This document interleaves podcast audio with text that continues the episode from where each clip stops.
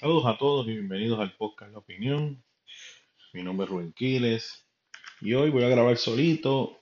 Manny está cumpliendo unos compromisos, no va a poder estar con nosotros, pero vamos a grabar. Hoy es sábado de filosofar, de hablar, de hablar ciertos temas, de tratar de ampliar los temas, ¿verdad? Este, no es tanto concentrarnos en las noticias eh, que, que de defecto pasan en Puerto Rico sino es concentrarnos en temas específicos y tratar de, de, buscarle algún sentido a esos temas. En el día de hoy, pues yo pensaba simplemente concentrarme en la gentrificación, pero pues cayó el tema de la ciudadanía que se cumplió un año, eh, justamente esta semana, el 2 de marzo, se cumple un año más de, de la concesión de la ciudadanía americana. Eh, esta ciudadanía fue concedida el 2 de marzo de 1917 por medio de la ley Jones. Y aparte de la ciudadanía, hay otras cosas más que, llegaron con, esa ley. Y queríamos pues hablar un poquito de la, ciudadanía, de la importancia que es para los puertorriqueños. Eh, sin duda alguna es de mucha importancia para los puertorriqueños. Y yo creo que eh, la ciudadanía en sí tiene un valor intrínseco para el, para el puertorriqueño. Y si, y, si vemos a muchos hermanos latinoamericanos que cruzan la frontera de los Estados Unidos eh, vía por la tierra o en el caso de, de nuestros hermanos cubanos que huyen del régimen comunista dictatorial que hay en Cuba, pues lo hacen por barco, tratando de llegar a, a, a las islitas adyacentes a la Florida y ahí tratar de cruzar hacia, hacia la Florida, ¿verdad? Pues esa ciudadanía tiene una, importancia. Y queremos hablar también de la, de la gentrificación. Pero antes de entrar, recuérdese que grabamos todos los sábados, eh, perdón, grabamos, exacto, grabamos los sábados, grabamos los miércoles. Eh, también recuérdese que puede encontrarnos o interactuar con nosotros a través del Twitter, eh, a mí me puede, me puede conseguir como Ralph Wing, Skywalker 2390. A Manuel Santana lo pueden encontrar como Manny Santana PR, Manuel Santana PR, perdón. Eh, tenemos presencia en Facebook a través de la opinión de los puertorriqueños. Es un grupo cerrado, eh, tiene que, si quieres ser parte de la comunidad, tiene que Este, oprimir para unirse al grupo y nosotros le damos paso a, para que entre el grupo y ahí compartir. Próximamente quiero abrir una página como tal para que sea mucho más directo y, la comunicación pueda ser más, más, especial entre ustedes y nosotros. Eh, y estamos en Spotify, estamos en Apple Podcasts. Así que vamos a entrar de lleno con el tema, pero antes hubo una noticia de, de último momento, justamente la noticia fue ayer, eh, dice aquí que antes de, antes de comenzar con los temas, debemos informar que la jueza eh, Swain Taylor anuló la reforma laboral eh, que fue aprobada en el 2022. esa reforma laboral se tenía como título la ley 41 del 2022, que lo que hacía era que recuperaba de vuelta todos los derechos que los trabajadores habían perdido en el año 2017. Eh, cuando eso sucedió, eh, pues esto viene de unas disposiciones de la Junta de Control Fiscal o de Supervisión Fiscal eh, para tratar de hacer que Puerto Rico sea un, lugar mucho más atractivo para la inversión en, Puerto Rico, que es lo que hace falta. esto funciona de la siguiente manera. O sea, si vienen compañías, hay, para que, para que alguien venga a invertir en tu país, tú tienes que, tú tienes que ofrecerle algo a esas personas. ¿Entiendes? Y ese algo puede ser costos energéticos eh, energético o de utilidades económicos, eh, facilidades, extensiones contributivas. ¿Entiendes? Eh, por ejemplo, unos derechos laborales que no le cueste tanto a la empresa. O sea, son todas esas cositas que, ¿por qué, muchas compañías que tenían base en Estados Unidos se movieron de Estados Unidos? Pues porque ellos cuando suman y restan se le hace, se le hace muy caro producir. pues lugares donde no sea tan costoso producir, pues se van a quedar con esas compañías. Por ejemplo, Apple, el, me parece que el, el- la compañía más grande de fabricar teléfonos está en China. ¿Por qué está en China? Pues porque obviamente porque hay unas, hay unas cosas que hacen atractivas para que estas compañías entren. Muchas veces los gobiernos lo que quieren es que entren las compañías y me contraten a las personas. Después que la gente esté trabajando, eso es lo más importante. Después se verá con otras cositas, ¿verdad? Porque hay que ver con la inflación para que los sueldos que se le paguen a estas, personas tengan la par con la, con la inflación del país, porque de nada, de nada vale que yo, que yo cobre un sueldo, pero que ese sueldo nunca me ayude a compensar mis necesidades básicas. Pues, bueno. Tal vez los jóvenes no lo entienden, pues los jóvenes no, no hacen presupuesto tal vez, pero nosotros que somos adultos, pues entendemos lo difícil que es, que, ok, sí, te dicen, qué sé yo, X cantidad de dinero, pero si, si lo que yo cobro se lo va a, se lo va a- se lo va a comer la inflación, pues ahí tenemos un problema. Eh, yo no he analizado a profundidad todo lo que significa esto, pero este, dentro de las cosas más controversiales que tenía la ley de 2017 era que este, este, expandía el periodo probatorio de tres meses a nueve meses en el caso de empleados nuevos y de 12 en el caso de ejecutivos. Pero eso yo en la semana pues lo analizamos más. Esta, si yo tengo la oportunidad de leer un poquito más, ver, ver las reacciones, ¿verdad? Este, porque ahora mismo lo que salió en la noticia salió un viernes por, por- prácticamente ya la de noche en Puerto Rico, o sea que la gente no ha tenido break para reaccionar. Pero sí era algo que se veía venir. Se veía venir, este, y nuevamente es un, es un intento de los sectores políticos, sin duda alguna, de tratar de, de consagrarse con unos ciertos sectores ¿verdad? Cuando se, cuando se, se vota por una ley como esta, la ley, 20 la ley 140, eh, 41, perdón, es una, es una forma de estos sectores tratar de consagrarse con unos sectores, a veces hasta tratar de dar la impresión de que están haciendo algo, pero ellos saben muy bien dentro de sí que eso pues se va a caer en los tribunales y que por el momento, es una realidad, el control de, de lo que pasa en Puerto Rico no está en manos de la legislatura ni del gobernador. está en manos de un, de grupo de personas, pues, que ciertamente no ejercimos el voto por ellos, no votamos por ellos, pero pues ellos toman decisiones por el pueblo de Puerto Rico y es el defecto que tenemos eh, democrático eh, y es una forma de, de tomar la vitrina del ERA y tirarla contra el piso, porque entonces ya nosotros hemos visto que nunca el puertorriqueño ha tenido control de su territorio que siempre el control del territorio está en manos de otras personas. Así que muchas de las narrativas y los discursos que, que- que hizo, por ejemplo, un, Lu- un Luis Muñoz Marín, un Rafael Hernández Colón y demás populares, pues hoy pues se divulga que, que realmente no, no tenemos el control y que hay unas personas que, con las cuales nosotros no votamos por ellos, ni siquiera votamos por el presidente de los Estados Unidos, pues están tomando decisiones por nosotros. Así que pues, esa es una realidad. Ciudadanía americana, identificación. Vamos a empezar primero con la ciudadanía americana. Eh, para los que no sepan, nosotros los puertorriqueños tenemos la ciudadanía americana desde hace mucho tiempo. Esta nos fue concedida en virtud de la ley Jones del 2 de marzo de, de 1917. Pero detrás de la ciudadanía hay ciertos mitos y significados que trataremos de revelar y contestar hoy en este su podcast, La Opinión con Quiles y Santana. Además, hoy comenzaremos con el tema de la gentrificación.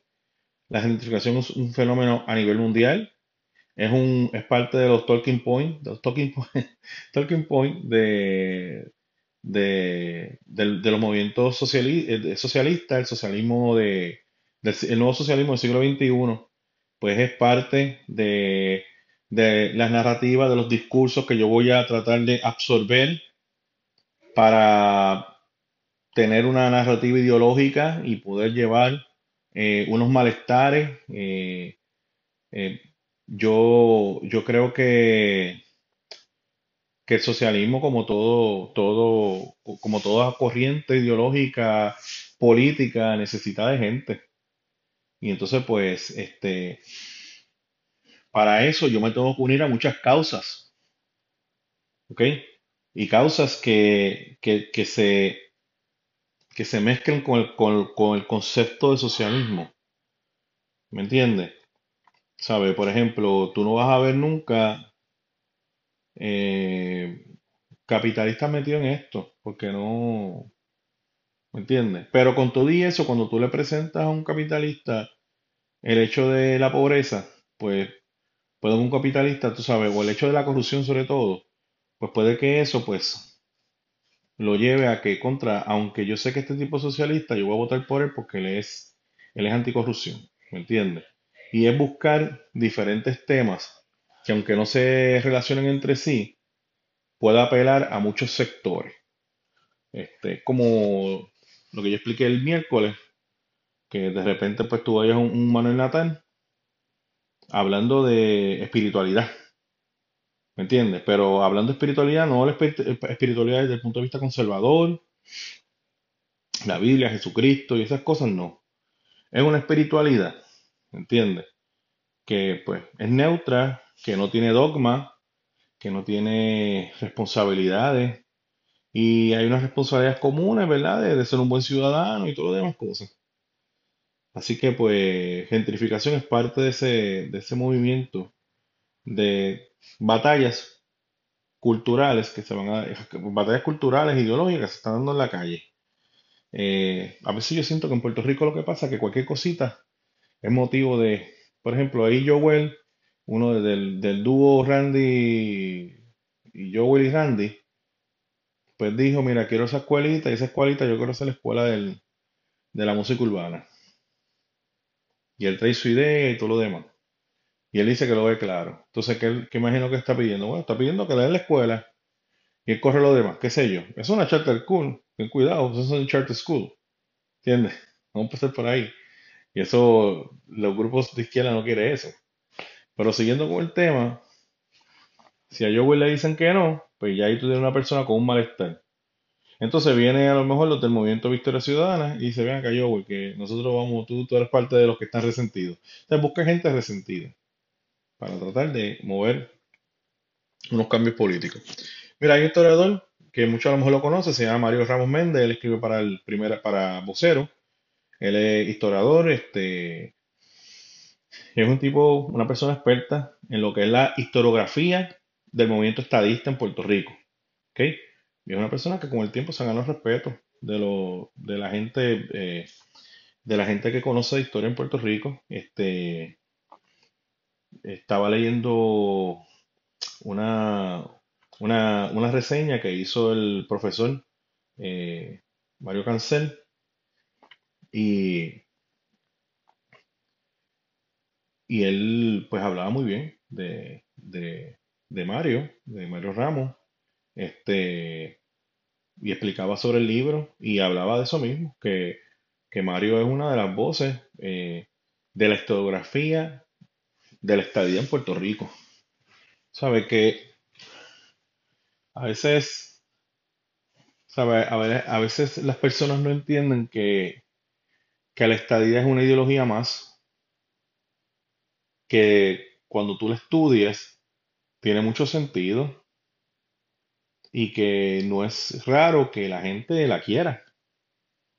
Que la gente la quiera.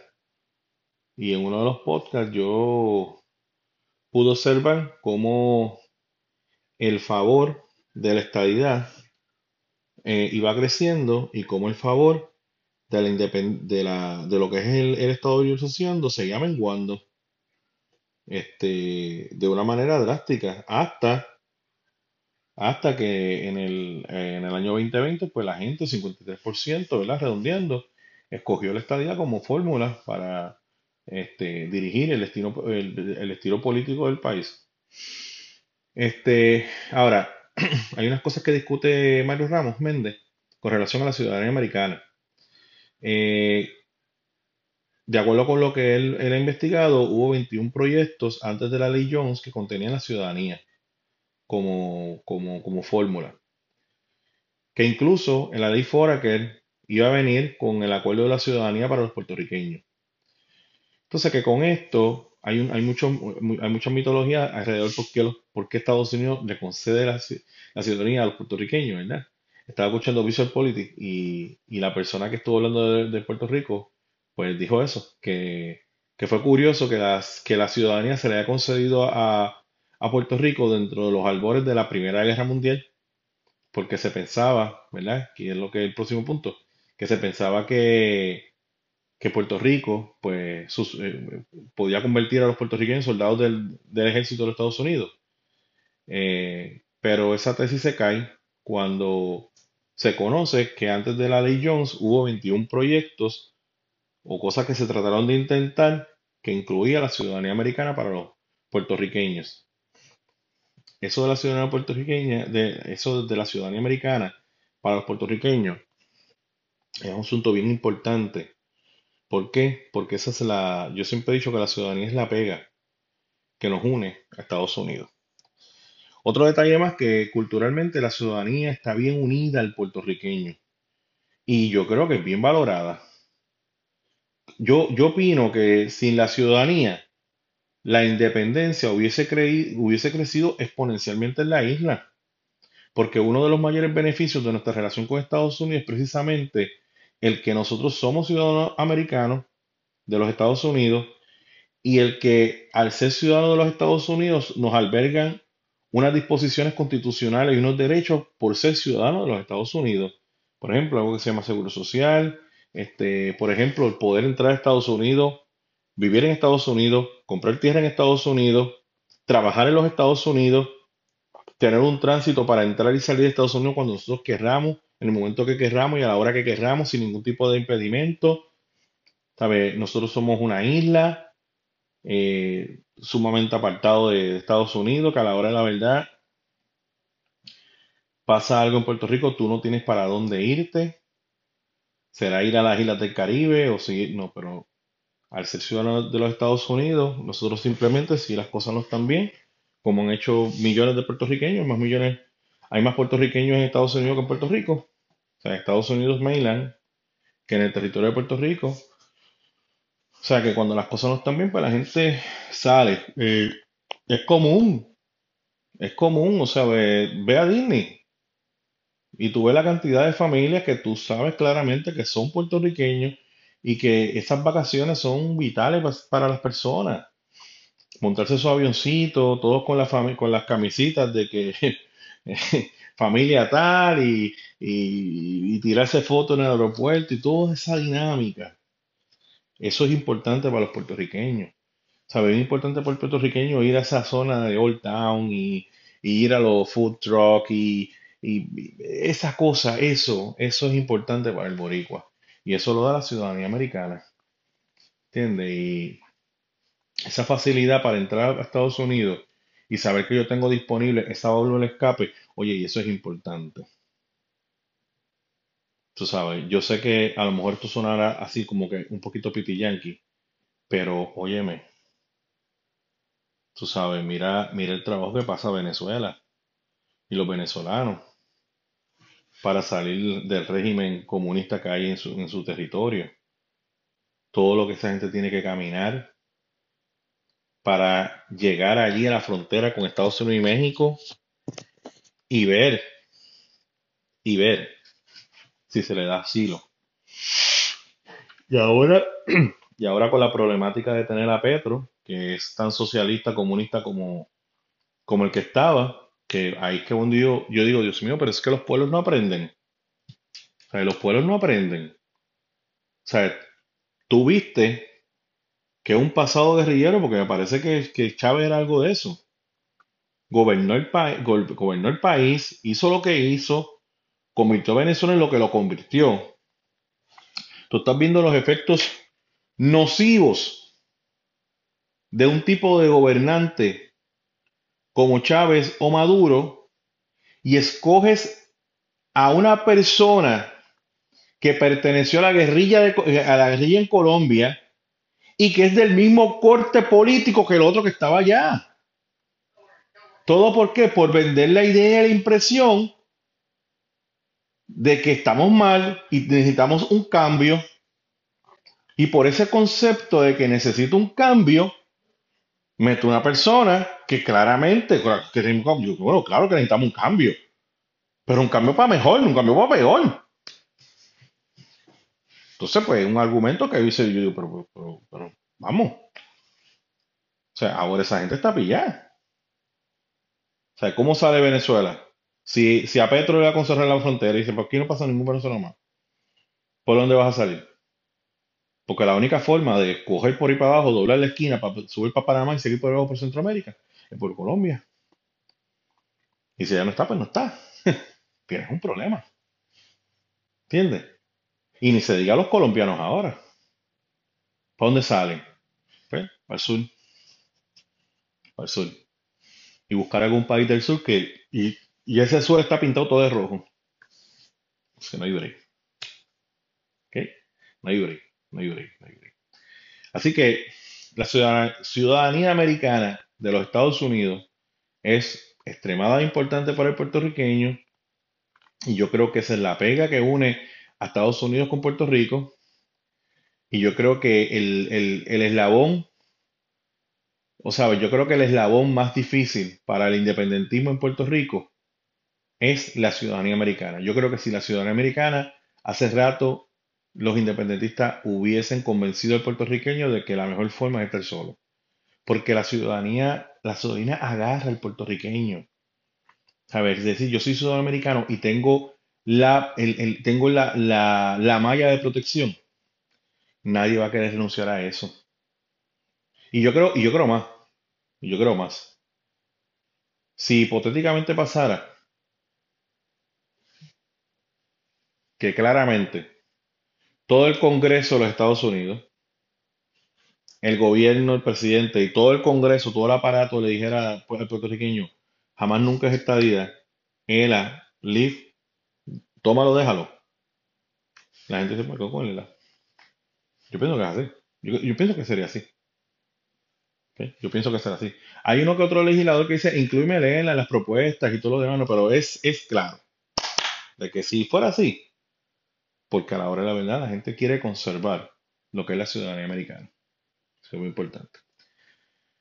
Escucha las palabras de don Luis Muñoz Marín hace mucho tiempo atrás yo no concibo cómo se puede ser aquí proamericano. Ser proamericano sería estar a favor de un ser superior americano por parte de un ser inferior, que no es americano. Yo lo que concibo aquí es, es que nosotros somos americanos, no proamericanos. cuando dice proamericano, está hablando de, de, la ciudadanía, o sea, de ciudadanos americanos. Y yo sé que América es un continente, y todo lo demás, pero en aquel momento cuando él estaba hablando, que por ahí arriba a principios del siglo, pues se le decía americano al estadounidense, aunque hay que añadir algo. Eh, me parece que Estados Unidos es el único país que tiene el nombre de América dentro de su nombre. Estados Unidos y los Estados Unidos de América. O sea, que cuando se le dice americano es porque ellos le pusieron el nombre de América a su país. o sea, que yo no sé por qué lo hicieron, ¿verdad? A lo mejor lo hicieron por eso mismo, la, intención que se le diga americano, ¿verdad? Como si ellos fueran parte. Pero todos sabemos que América es un continente y que, y que todo el que vive aquí se le, se le debe decir americano, de la misma forma que a los, a los que viven en Europa se le llaman europeos y a los que viven en Asia se, se le llaman asiáticos. Este, yo lo que consigo aquí es que nosotros somos americanos, estadounidenses, no proamericanos, no proestadounidenses, y que lo, y, que lo somos específicamente y ampliamente en el sentido de la Unión Americana y en el sentido de la cultura y de la historia del hemisferio americano entero, del continente entero americano. Eso es una expresión bien poética de, don Luis Muñoz Marín. Entonces, que él pues, era bien poeta, ¿verdad? Son eh, palabra, ¿verdad? Que a veces pues, pues nos está diciendo que somos, eh, somos en el sentido de la Unión Americana, pues pertenecemos a esa americana, pero que también somos parte de, me imagino que lo que está diciendo, que también somos parte del hemisferio americano y del continente, eh, y del continente americano entero. Siguiendo, y es de esa manera que, como todos los buenos ciudadanos, nosotros enriquecemos la ciudadanía de los Estados Unidos. Además, y esta es la parte importante, además de llevarla con, por dentro con orgullo. y además de enriquecernos con los grandes valores de esa gran ciudadanía. Y cito, eso lo dijo Luis Muñoz Marín, o sea que es lo que le está enseñando a los puertorriqueños, que nosotros tenemos esa ciudadanía de los Estados Unidos, que es bien importante y que nosotros la llevamos con orgullo, la representamos con orgullo y que nos enriquecemos con lo que produce Estados Unidos, con sus valores, con su forma de ser. Nosotros nos enriquecemos. Este, que, que, de, que de gran valor. O sea, eh, el Partido Popular reconoce, el Partido Popular es un partido de unión permanente. Lo que pasa es que ellos entienden que esa unión permanente se puede dar a través del Estado Libre Asociado y no hay problema. Lo que pasa es que ellos piensan y dicen, y es una realidad, en un sentido sí, que Estados Unidos no tendría, yo creo que Estados Unidos no tendría ningún problema en conservar el estatus de nosotros a lo largo de todas las épocas hasta que el sol se enfríe. Yo, pero me parece que es así, y eso es lo que yo lo ven, ¿entiendes? O sea que, que en ese sentido lo ven así, de esa manera que lo vean así, o a menos que ellos no, no, puedan brindarnos a nosotros eh, el estado de bienestar que, que deseamos, y eso a lo mejor ser un problema para toda la nación, entonces eh, empiecen a, eh, si los territorios empiezan a fraccionarse debido a que Estados Unidos no, no cuenta con los recursos, el, Estado, el, gobierno federal no cuenta con los recursos para retener su, sus posesiones, entonces pues Texas independice, California y todo el lugar, pero para eso, para una independencia de los territorios, eso es, eso es bien complicado. La, realidad es que, la realidad es que cuando Estados Unidos empieza a expandir, todos los territorios, de una forma u otra, sintieron la necesidad de unirse a Estados Unidos y de convertirse en estados de la Unión Americana. Eso es una realidad. Y se luchó para eso y muchas veces los republicanos decían que no, porque siempre estaba el problema del balance de poderes pero eventualmente con el tiempo los, este, los eh, legisladores republicanos, a través de ciertas concesiones y negocios y, problemáticas, terminaron uniéndose este, con, permitieron que, la unión se fortaleciera, anexando territorios como, un, como el territorio de Texas, ¿verdad? que es un territorio pues, que ahora mismo es la máxima representación del American Way en Estados Unidos. ¿Qué pasó con la ley John eh, Charford? Esta fue firmada por el presidente de los Estados Unidos, Woodrow Wilson, el 2 de marzo del 17. Esta impuso la ciudadanía estadounidense a los puertorriqueños. Dicha ley fue firmada en el contexto de la Primera Guerra Mundial, eso es una realidad, y fue aprovechada por los Estados Unidos para llamar a los puertorriqueños a las filas del ejército. Con eso yo tengo mi problemática. Sinceramente tengo la problemática y yo la voy a investigar y, yo, le voy a mi punto, mi opinión con relación a eso. La ley Jones separó las ramas ejecutivas, judiciales y legislativas del gobierno de Puerto Rico, concediéndole derechos civiles a sus individuos y creando una legislatura bicameral. Esta legislatura que en Puerto Rico se votó para que ya no fuera unicameral, sino de solamente una cámara, pues fue creada por la Ley Jones, que fue localmente. Eh, eh, eh, entonces, el detalle con la legislatura bicameral es que la legislatura iba a ser escogida localmente. Las dos cámaras eran de un Senado que constaba de 11 miembros y una Cámara que, constaba de 35 representantes.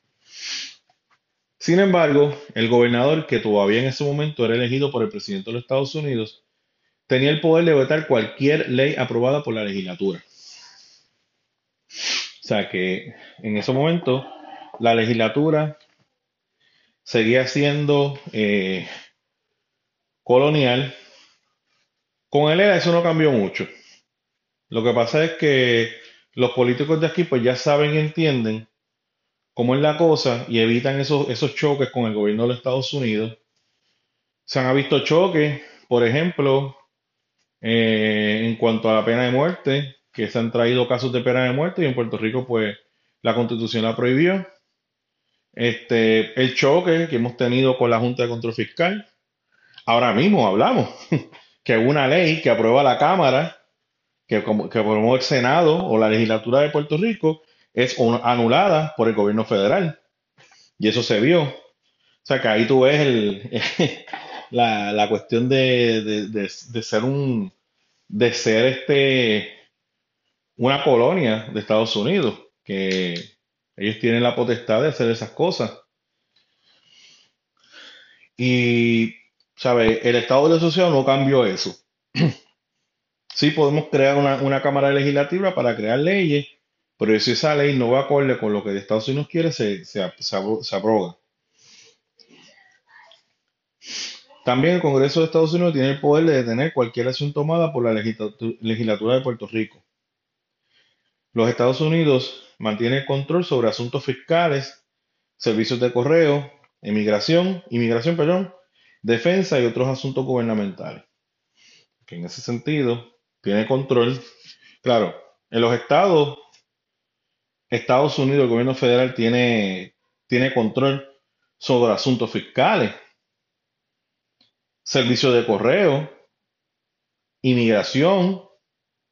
¿Sabe? Ningún estado puede decir a Estados Unidos, ¿sabe? Los estados tienen que seguir la- la- las disposiciones federales y la defensa y otros asuntos básicos, pero que, que- que uno de los postulados que Luis Muñoz hablaba era de eso mismo.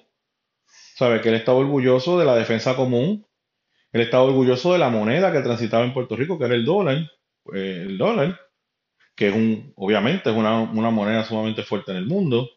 Este, imagínate que Puerto Rico tuviese que tener su ejército. Pues cuando tú vienes a ver, el saber que, el saber que si viene un ataque externo, quien te va a defender es el, el ejército más poderoso del planeta, pues papi, ¿sabes? Papi. O sea, wow.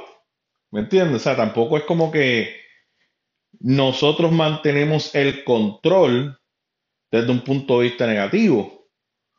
Porque si tú me dices a mí que el ejército de Estados Unidos está defendiendo mis costas, pues yo me puedo estar más tranquilo a dormir. ¿Ok? Todavía no sé cuál fue el trato. Yo estaba muy joven para ese tiempo, pero yo no sé por cuál fue la promesa con las bases. Y esto empezar a protestar para sacar bases de Puerto Rico. Porque tú sabes que tú tienes allí, que si alguien se pone fresco, mira, los soldados están allí. Claro, cualquier ataque que venga a Puerto Rico, eso es nada, porque eso es tierra, tierra de Estados Unidos. ¿Entiendes?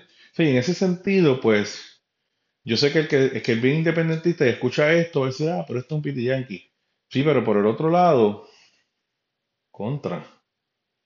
Tú sabes, una cosa es apelar a la misericordia. ¿Sabes? Por ejemplo, si nosotros fuéramos una república asociada, con el poco, ¿sabes? Cuando, cuando Estados Unidos, cuando Puerto Rico va a Estados Unidos, mira,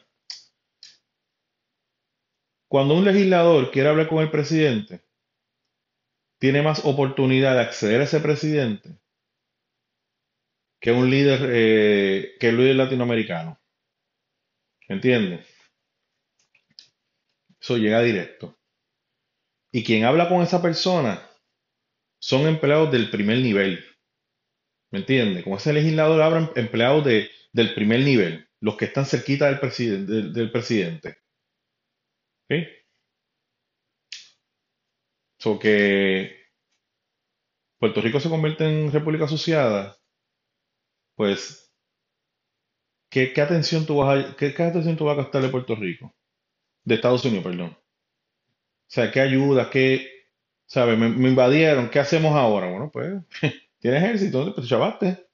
Cuando yo pueda te envío algo y te, te ayudo. Pero yo tengo que bregar con los que están en, dentro de mi, de mi periferia. Porque ahora mismo a lo mejor tú no me importas tanto. Y si te invadieron, pues te invadieron. A menos que mis intereses estén afectados y ahí entonces yo pudiera trabajar con eso. Pero si no, no. ¿Eh? O sea que eso es bien importante. Con relación a lo del ejército y al aparentemente deseo de utilizar, y esto es una palabra bien despectiva, ¿verdad? Pero eso es lo que los separatistas hablan. eh, utilizar a los puertorriqueños como carne de cañón, yo de verdad que no estoy muy de acuerdo con eso. Primero, porque según el historiador Mario Ramos Méndez, se sometieron 21 proyectos antes del proyecto Young para brindarle la ciudadanía americana a los puertorriqueños. Por ejemplo, eso mata la tesis. ¿Entiendes? Esto no es por, por la cuestión. Y más considerando lo que la ciudadanía americana significa, significa dentro de lo que es un cambio de estatus futuro. Significa mucho. Y le voy a, le voy a adelantar esto. A los filipinos nunca lo hicieron eh, ciudadanos americanos. ¿Por qué? Porque allí no había interés. ¿sabe? Allí no había interés de que un futuro Estados Unidos se pudiera quedar allí y formar algo. Las islas del Pacífico, del Pacífico, muchas de ellas, yo creo que todas, tendría que investigar, no sé si Guam, pero todas esas, todas islas tienen un pacto de libre asociación. Yo te envío un chequecito y tú brega, tú como pueda con eso.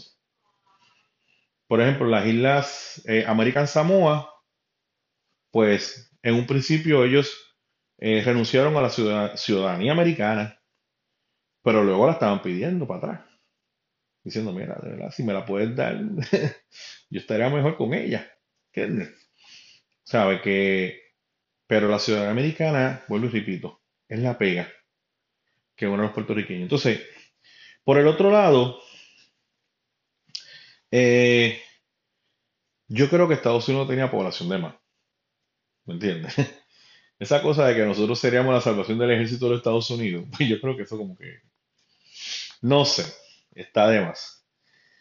Adicional, que eso podría ser un tema que se puede abarcar en futuras ocasiones. El ejército, eh, el, el, la sección afroamericana de Estados Unidos y su, y su lucha para entrar al ejército de los Estados Unidos.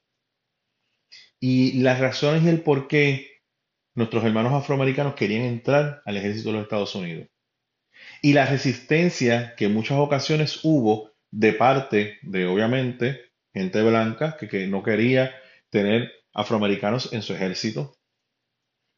Pero el deseo, como quiera, de ellos entrar, porque yo quiero ser parte e integrarme a la sociedad estadounidense. ¿Sabes? Tú tenías una población que realmente sentía un aliciente y un deseo de pertenecer a las filas. Así que, ¿verdad? Ese detalle de que, ah, solamente quieren carne de cañón, yo creo que eso no es así. Yo creo que, que Estados Unidos tenía poblaciones que podían estar bien interesadas en ser parte del ejército y aunque ser parte del ejército, lamentablemente, involucrara tener que entrar en unas operaciones un poquito más complicadas para otras personas. Así que pues yo no, yo no lo veo así. Los afroamericanos querían participar del ejército, llevaron una intensa lucha, eso hay que estudiarlo para entrar al ejército. Este, la historia de marca que formar parte del ejército fue un paso más dentro de todas las iniciativas que tomó la población afroamericana para sobresalir dentro de una extrema sociedad racista en los Estados Unidos por allá por el principio del siglo. Ustedes saben las leyes de Jim Crow, la, la división entre hombres, eh, entre personas de, de, color o personas negras, con personas blancas, etcétera. Y pues toda esta lucha es para eso mismo, para provocar y promover la integración. Usted sabe que en Estados Unidos hay unas leyes tan ridículas como, la, como el prohibir el matrimonio interracial.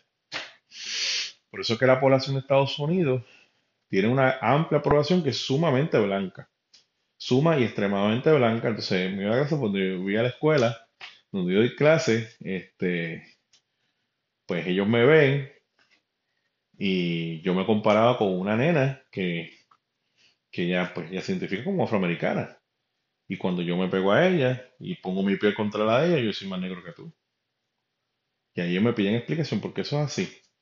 Bueno, porque los puertorriqueños, si hay una población, porque hay una población que se han mantenido bien blancos, pero los puertorriqueños como que no estamos mirando eso. el, el puertorriqueño común, regular, podemos ser bien felices y si vemos una, una, una negrita que se mueva bien, olvídate. no hay problema con eso. Y entonces, pues yo, yo pienso que el puertorriqueño en, su mayoría es mestizo. Mestizo, este, y es una realidad.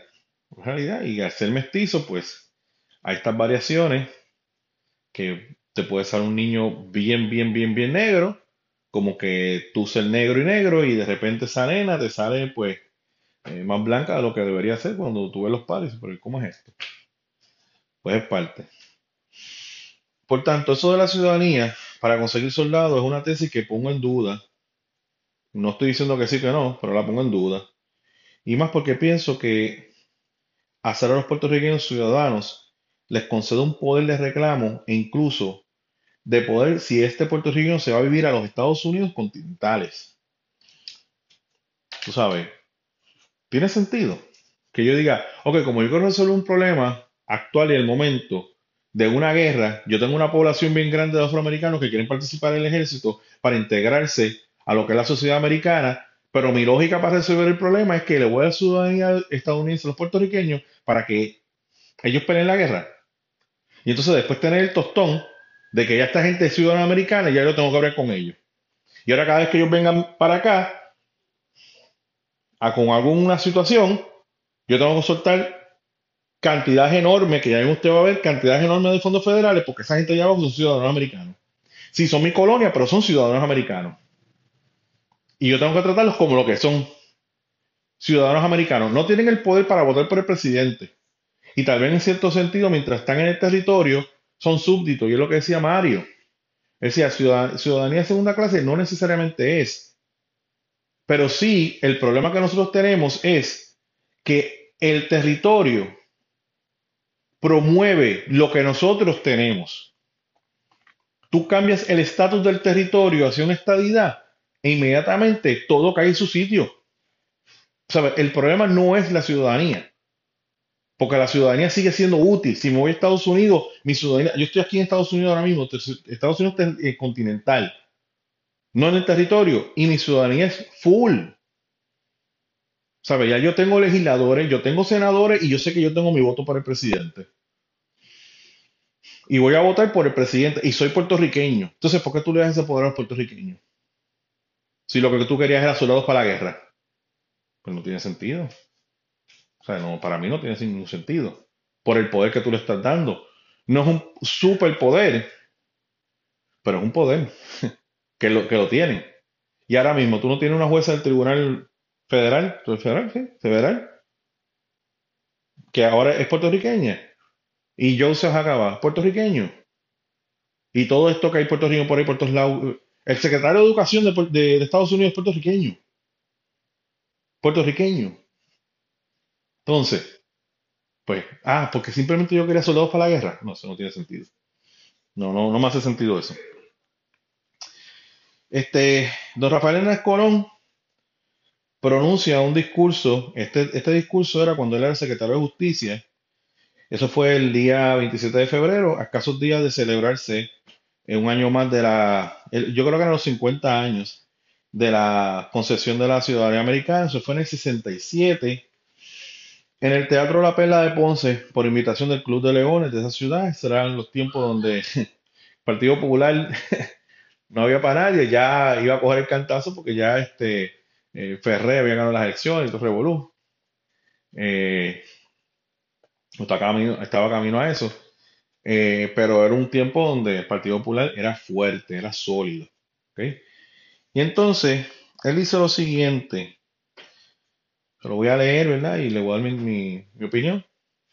Cuando en el 1917 se concedió a Puerto Rico la ciudadanía americana, se estaban echando las bases del pilar fundamental al que habría de sostener la unión permanente e inquebrantable de Estados Unidos y Puerto Rico y cuyas consecuencias no estaban previstas en aquel momento, pero se habrían de producir por su propia naturaleza. Y es lo que yo les hablo. Tú conviertes a los ciudadanos de Puerto Rico en ciudadanos americanos con el aparente motivo de que yo quiero convertirlos en soldados porque tengo un problema con una Primera Guerra Mundial y necesito, necesito gente en mi fila o necesito carne de cañón, como ellos dijeron. Pero mira las consecuencias de, de esa ciudadanía. ¿Ustedes no piensan que la gente de aquel momento no pensaron en esto? Dijeron, si nosotros le damos la ciudadanía a esta gente, se, los vamos a tener pegado mucho tiempo. Y lo vamos a tener atado. Y después eso vamos a tener que, vamos a, vamos a tener que hacer algo. Porque, ok, por los primeros 100 años a lo mejor ellos van a estar tranquilos con el estatus, pero después van a buscar un cambio de estatus. ¿Sabes? La ciudadanía americana pega al puertorriqueño con Estados Unidos, que también puede ser un motivo. También otro motivo es ese mismo. Y yo creo que es el motivo más importante. ¿Sabes? Mientras la ciudadanía esté presente, el puertorriqueño no va a pedirles la, la independencia. Y es una realidad. Entonces, pues, cuando me traes la retanca de que es por el ejército, no, no, no lo veo así. La ciudadanía eh, habría de, ser el eje sobre el cual giraría toda la relación futura del pueblo de Puerto Rico con los Estados Unidos. Su otorgamiento unió inexorablemente y para siempre los destinos de ambos pueblos y marcó los cuatro derroteros de nuestra evolución política de acuerdo con nuestras propias circunstancias y condiciones. O sea que vuelve otra vez Hernández Colón a traer el concepto de que la ciudadanía americana nos, nos pegó a Estados Unidos mucho más. Más adelante en su discurso, Hernández Colón afirma que todos los territorios a los cuales les era concedida la ciudadanía americana terminaban siendo estados de la Unión. Sí, todos esos territorios continentales, Alaska y el mismo Hawái, se les consiguió la ciudadanía, ciudadanía americana. Y después que se les consiguió esa ciudadanía americana, pues ya era muy difícil. Cuando tú concedes la ciudadanía americana, es porque tú sabes que tú vas a conservar. Me parece que a los cubanos no se les concedió ciudadanía americana. Tengo que investigarlo, pero yo creo que no, que nunca la tuvieron. ¿Y qué pasó con Cuba? Se gobernó a través de una enmienda Platt y después, por la revolución de, de 58, 59 de Fidel Castro, se acabó la enmienda Platt. Él sigue diciendo, ¿verdad? Porque él lo dice, no vamos a, no vamos a mentir. O sea, no vamos a coger una cita de él y la vamos a poner a mitad para que tú sabes, para que diga, no, mira, este Hernández Colón pues sabía. No. Eh, él, él, sigue diciendo, siempre y cuando estos territorios no tuvieran una marcada diferencia cultural con Estados Unidos y no tuviera problemas económicos. Por ejemplo, en el caso de las Filipinas, los cuales por sus diferencias culturales y porque simplemente no querían ser parte de Estados Unidos, pues a ese territorio, no way, ya para el 50, para la misma fecha que empezó Lela y con nosotros, por, eso, por esos años, Filipinas se iba parte de su camino, tal vez con una cierta influencia, aunque los otros días le dijeron a Estados Unidos, necesitas una base, pues me avisa que está allí todavía. Yo te alquilo, te alquilo el territorio y págame. ¿Ok? So que eso está ahí. Está ahí. Este, la ciudadanía es la pega que nos une a Estados Unidos. Eh, que pudiera ser el canal que lleva a la isla a la estadidad. Porque obviamente no estoy de acuerdo con las palabras de Hernández Colón diciendo que Puerto Rico culturalmente es muy distinto a Estados Unidos. Yo creo que cuando Estados Unidos entra a Puerto Rico, en aquel momento, obviamente Puerto Rico era un país totalmente distinto a Estados Unidos. Pero yo creo que esas cuestiones culturales, todo eso se ha ido para el infierno viejo. En el sentido de que tú tienes 8 millones de puertorriqueños viviendo en Estados Unidos. Tú tienes un intercambio de miles de viajes de Puerto Rico a Estados Unidos y de, Estados Unidos a Puerto Rico. Tú tienes gente de Puerto Rico dirigiendo en, Estados Unidos. Y tú tienes un mundo totalmente distinto, ¿sabes? El Estados Unidos de hace un siglo atrás es totalmente distinto. ¿sabes? Esa cámara es extremadamente diversa. Hay hasta musulmanes. Oh, hello, el último uno de los últimos presidentes que nosotros tuvimos se llamó Barack Hussein eh, Obama. Con apellido árabe. ¿Usted se imagina en el tiempo de la guerra civil, en la guerra de, perdón, la guerra fría, un presidente con el apellido ruso y Estados Unidos en pleno conflicto luego de las Torres Gemelas, que quien gobernaba era un Bush, termina Bush de gobernar y entra un Obama. estando Estados Unidos en guerra o, o teniendo ejércitos permanentes en Irak y en Afganistán, países árabes. Y nuestro presidente es un tipo negro y es un tipo con apellido árabe. Ronald Reagan debe- debió estar revolviéndose en la tumba. en la tumba. Diciendo, ¿qué es esto? Es jocoso, pero la realidad es esa.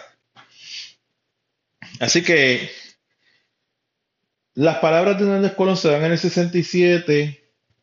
Ese tiempo no se sabe mucho, se desconoce que él era, y en aquel momento él era, era invencible.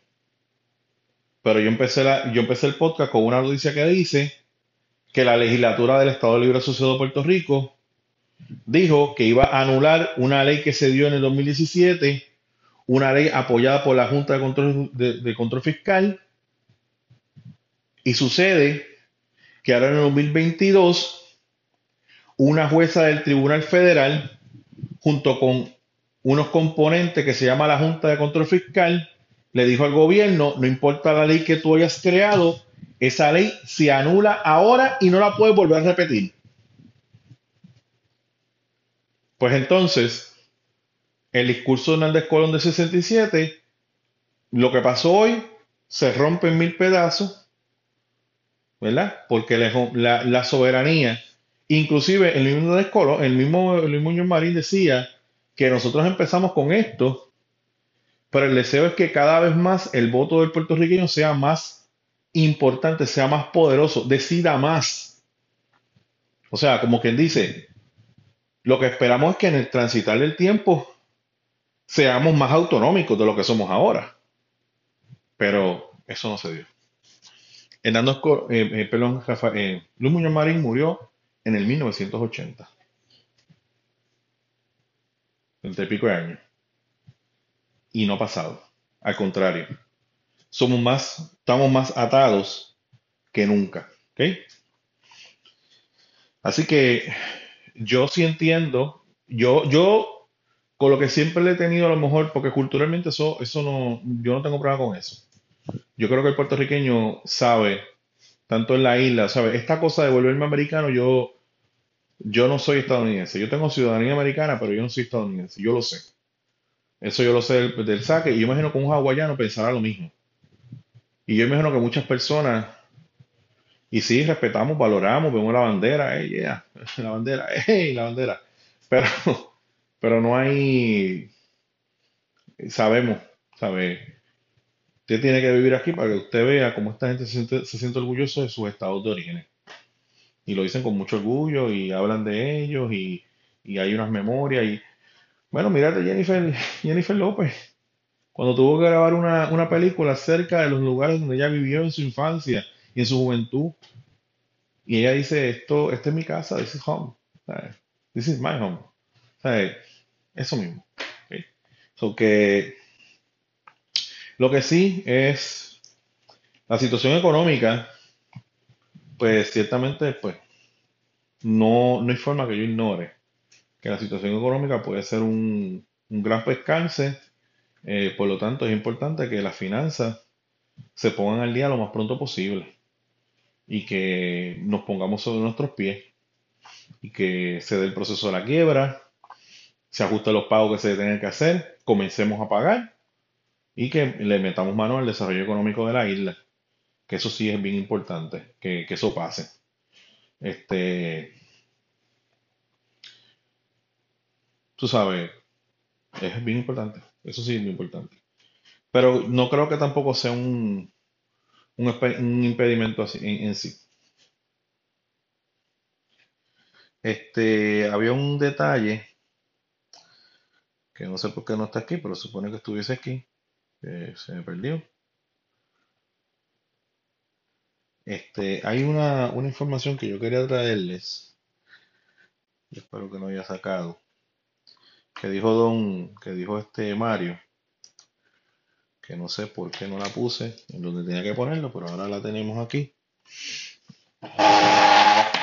Este, mira, eh, es una entrevista que le hacen a, a Mario, a Mario, Mario Ramos. eh, el, entrevistador, es Wilkin Roman eh, Samot. Eh, él dice que es hora de exigir el fin del colonialismo y comenzar una conversación sobre reparaciones económicas entre Estados Unidos y Puerto Rico. ¿Por qué? Mario Ramos contesta, exigir reparaciones económicas parece como si se tratara de una responsabilidad civil extracontractual, cuando en realidad el daño es más bien de ausencia de derechos. Analmente, y aquí ah, póngase, ¿cómo se dice? Tengo una mente abierta. Que yo sé que muchas veces hablan de que Estados Unidos manda tantos billones, pero saca tantos billones de Puerto Rico y toda esa, toda esa cuestión. Sí, eso puede ser cierto. Eso puede ser cierto, pero usted póngase de acuerdo, usted póngase en la mente, en el pensamiento de nosotros pudiéramos crear la misma riqueza en Puerto Rico que provoque Estados Unidos. Estos esos elementos hay que ponerlos en, en el contexto, ¿verdad?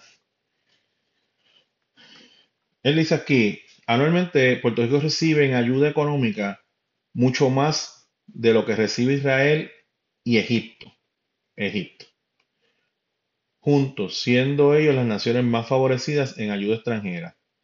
Por ejemplo, el año pasado Israel, Israel, un super, un super aliado de Estados Unidos, recibió 3.3 billones en ayuda extranjera y Egipto 1.3 billones. Si le añadimos a Jordania, que recibió 757 millones, podemos decir que en esos tres países del Medio Oriente, una zona vital para los intereses geopolíticos de Estados Unidos, estaríamos hablando de 5.357 millones. Puerto Rico recibe alrededor de 10 billones actualmente. Además, la ayuda extranjera de Estados Unidos el año pasado fue de 38 billones.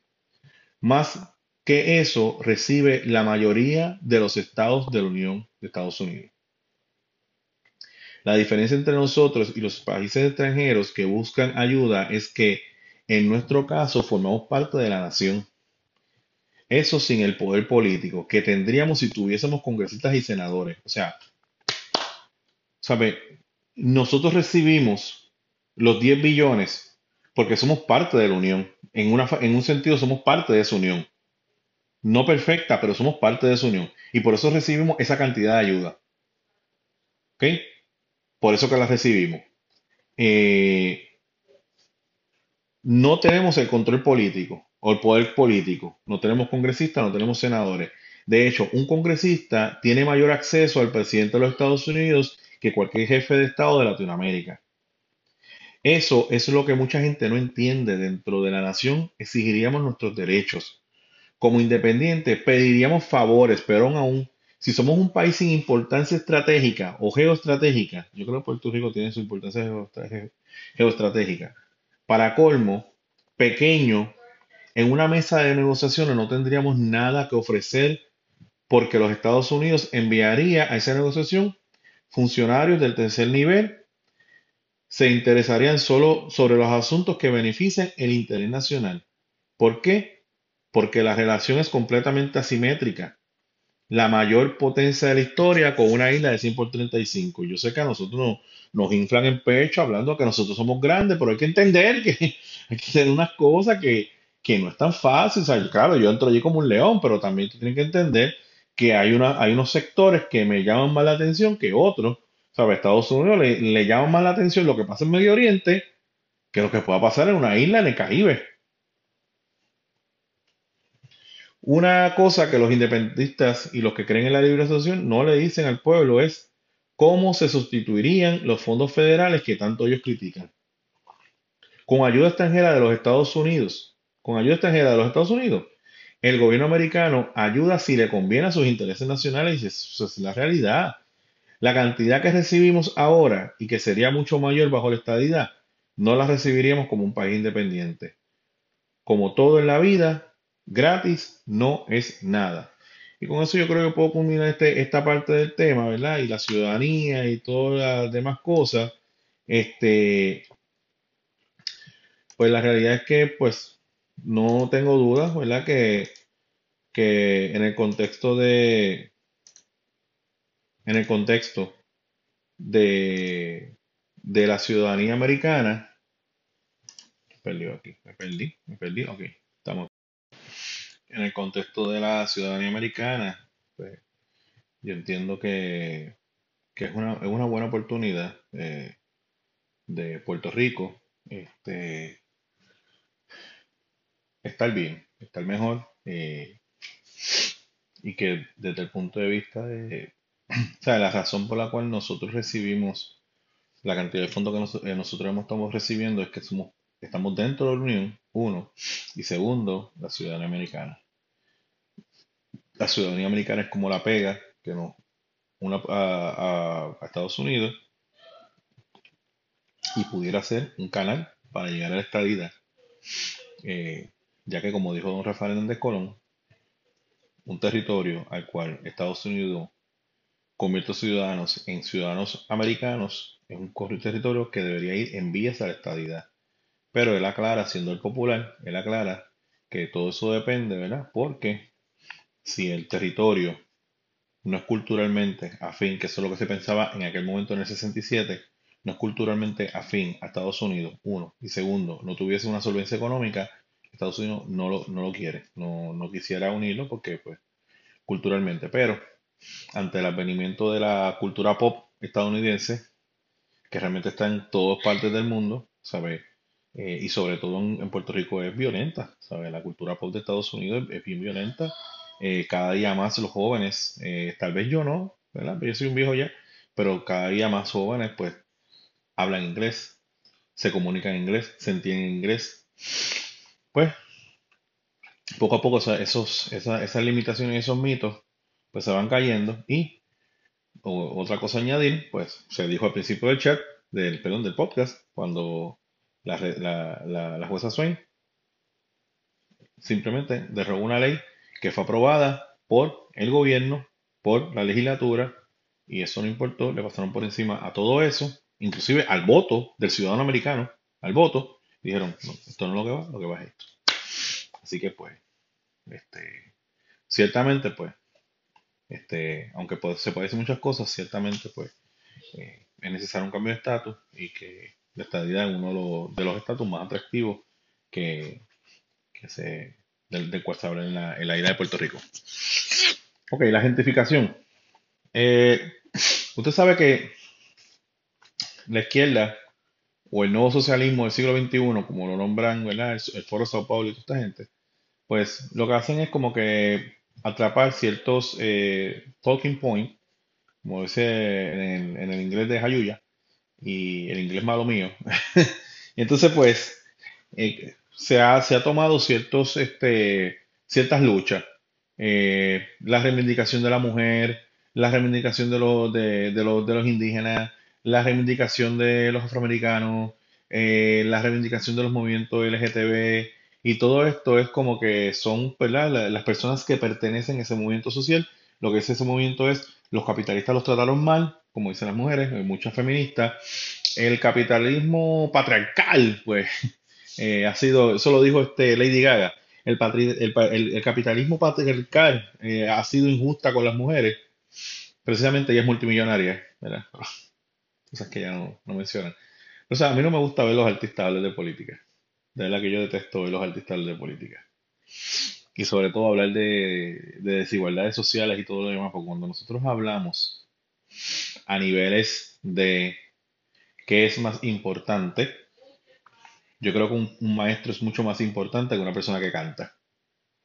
Y mira a ver si un maestro, y lo digo yo como maestro, ganamos lo mismo proporcionalmente a lo que se gana una Lady Gaga.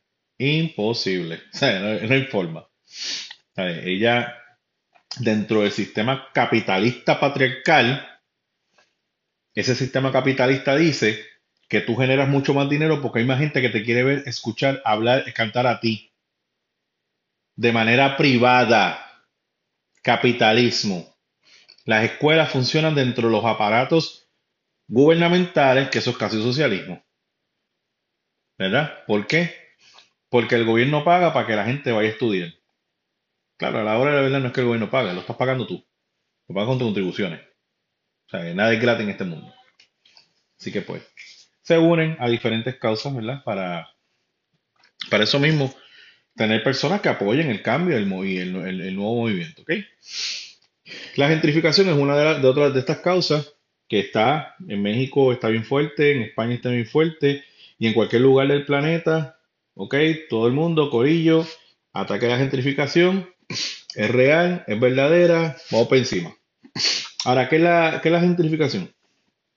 La gentrificación eh, es la práctica que realizan grandes firmas de inmuebles o inversionistas que van a comprar inmuebles abandonados, los van a remodelar, los van a poner bien bonitos, les van a poner un precio conforme a la remodelación que ellos hicieron y eso va a provocar como un efecto dominó que las demás propiedades alrededor tengan que subir sus alquileres porque las tasaciones van a subir.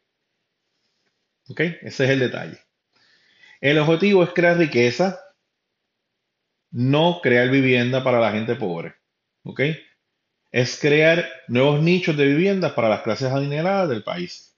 Eso es más o menos en resumen en la, en la, en la, en la versión. Este, radical de izquierda, pues esa es la, la, la realidad, pero la gentrificación también hay que entenderla. Hay que comprenderla. Este, esto va a provocar que los antiguos inquilinos del bloque tengan que mudarse de sus antiguas viviendas debido a que el precio de los alquileres se ha elevado debido a la renovación del área. Si yo estoy viviendo en un apartamento que era módico, pues me remodelan el de al lado, se le mete una inversión de 2-3 millones y ahora todas las rentas de aquel lugar eran, qué sé yo, 300 eh, dólares, 200 dólares. Todo depende de donde tú vivas. Pero el de al lado dice, no, yo remodelé esto. Ahora todo el que vive aquí o que quiera vivir es una escala. Los de abajo 800, los del medio 900 y los de arriba 1500 porque ese es el penthouse. Pues que va a provocar que las tasaciones suban. Entonces a mí me suben, la, me suben el alquiler. Pero si estoy viviendo dentro de, esa, dentro de ese edificio que fue renovado porque alguien lo compró, a los tres meses me va a llegar una carta y me va a decir, por concepto de que el edificio fue comprado por otra persona y él incurrió en unos gastos donde tuvo que remodelar el lugar, pues lamentablemente tu alquiler va a subir y si pagabas 300 ya no vas a pagar 300, ahora vas a pagar 1000 dólares. Una cosa así, más o menos. Pues ¿qué va a hacer? ¿Qué va a pasar? Pues se va a presentar una queja de parte de la gente de izquierda que los antiguos inquilinos van a tener que moverse de allí, o los originarios, que esa es otra, otra, otra expresión que sea, originarios. Lo cual no siempre las personas que vivían allí eran los originarios, eran personas que con el tiempo, sabiendo que el lugar era barato, se mudaron. ¿Ok? Y yo tengo, por aquí hay unas áreas en, en el pueblo donde yo vivo, que hay unas áreas que yo sé que pues son casas bien grandes y que me imagino que la renta a veces es bien cara y yo también sé que hay unas áreas que son más baratas. Mientras más cerca, mientras más cerca uno esté de ciertos sectores, pues más cara va a ser la renta. Este, mire, eh, entonces pues eso, eso, es lo que, eso es lo que hay. Ahora, históricamente las clases altas abandonaron los centros de la ciudad o los llamados downtowns. now downtown, something like that. Pues, abandonaron los centros de la ciudad y se fueron a vivir a los suburbios. Estos suburbios probablemente estaban a una hora y media de la ciudad, una hora, dos horas de sus centros de trabajo. Eh, tú sabes, yo, yo, yo no sé si usted ha viajado, ¿verdad? Pero, ¿cómo se llama? La I-4 en Orlando. Eso es horrible conducir en esa, en esa avenida. Horrible. Tú sabes.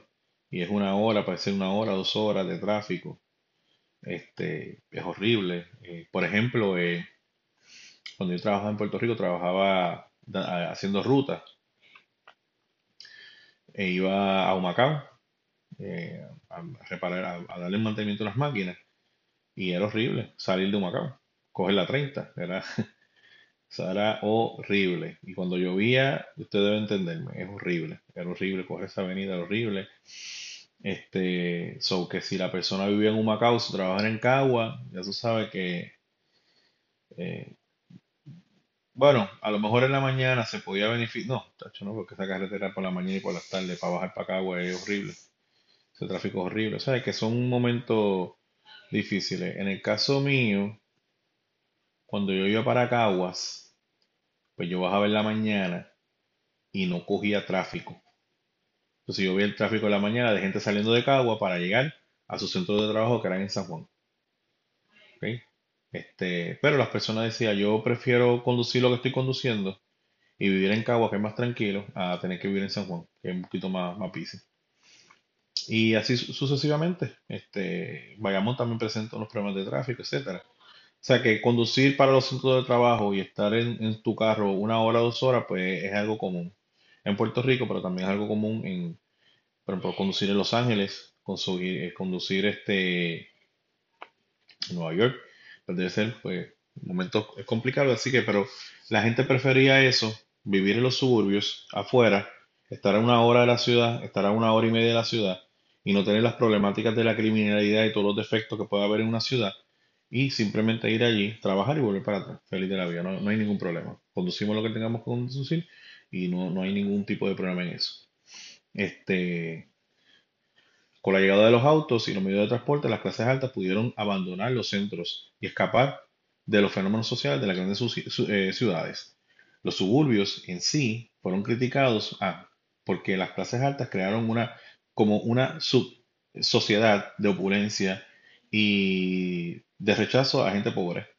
Entonces, eh, Hollywood eh, se encargó de captar esas realidades y establecer eh, unos estereotipos entre lo que es la gente que vive en los suburbios y la gente que vive en los centros urbanos.